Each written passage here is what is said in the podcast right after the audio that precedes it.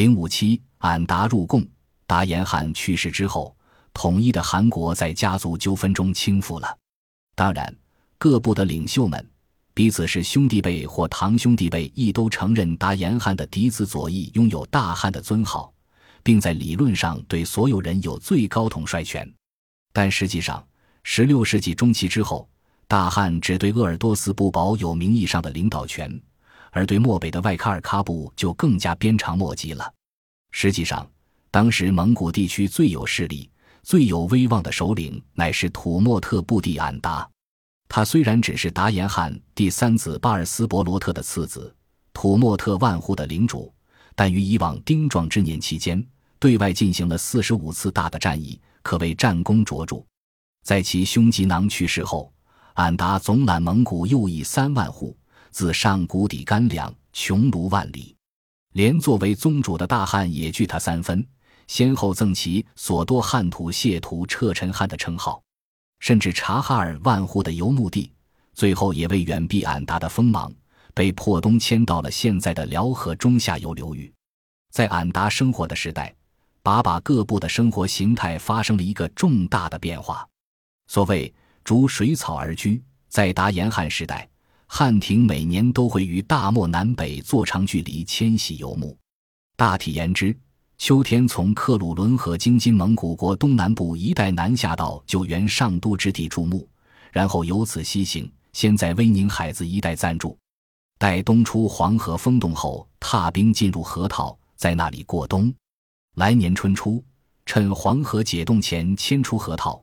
沿原路向东北游牧，下出到达克鲁伦河，而达延汗的子孙们则开始了名为画地筑牧的生活。按当时名人的说法，就是诸鲁虽逐水草，迁徙不定，然营部皆有分地，不相乱。这虽然对减少伦巴内部的冲突有所帮助，但游牧经济很快也遇到了它的瓶颈。由于畜群增长，原有墓地不够用。牲口总头数的增长要求增补饲料墓地。此外，日益发展的畜牧业剩余产品也需要找到渠道交换绸缎、绢布乃至郭府针线等生活日用品。对于第一个问题，俺答的反应是向西发动武力扩张。他曾经六次出兵征讨瓦剌，迫使其进一步西迁到阿尔泰山一带。可惜土默特部距离漠北过于遥远。俺答赢得的胜利果实，包括旧日蒙古帝国京城所在的和林，最终都落入外卡尔卡布的手里。当然，土默特在战事中也并非一无所得。俺答几次出兵青海，留其子丙兔等七部于此，西海就此成为土默特的领地。明朝则被迫接受了还甘接卢乙的继承事实。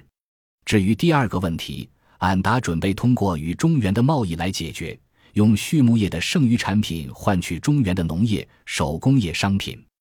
此时的把朝对遥不可及的入主中原、恢复大元早已失去兴趣，从各部首领到普通牧民，只打算在商业往来中安享太平之福而已。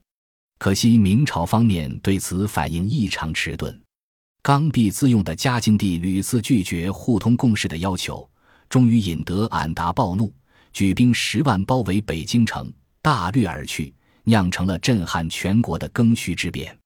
战端既开，兵连祸结。光是从公元一五五三至一五六零年，明方仅边关大将总兵、副总兵战死者就有十多人，军卒死伤更无从计数。嘉靖帝因此终夜拥床，不能安寝，堪称自作自受。最终消弭这场无谓战事的是一次戏剧性事件。隆庆四年九月十三日，俺答的孙子把汉纳吉因为未婚妻被祖父强嫁他人，愤然投明。明廷意识到奇货可居，遂妥善处理，终于与俺答达成协议。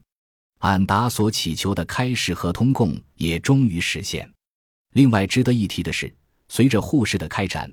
许多卡尔喀乃至瓦剌的领主也派遣大批商队，以漠南各地领主的名义到马市、民市、越市进行贸易。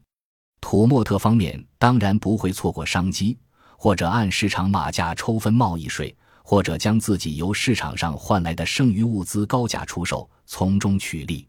俺答的营帐地库库和屯，也因此迅速成为漠南蒙古手工业及商业中心。这座蒙古语里的青色之城，到了今天，已经成为内蒙古自治区的首府，是为呼和浩特。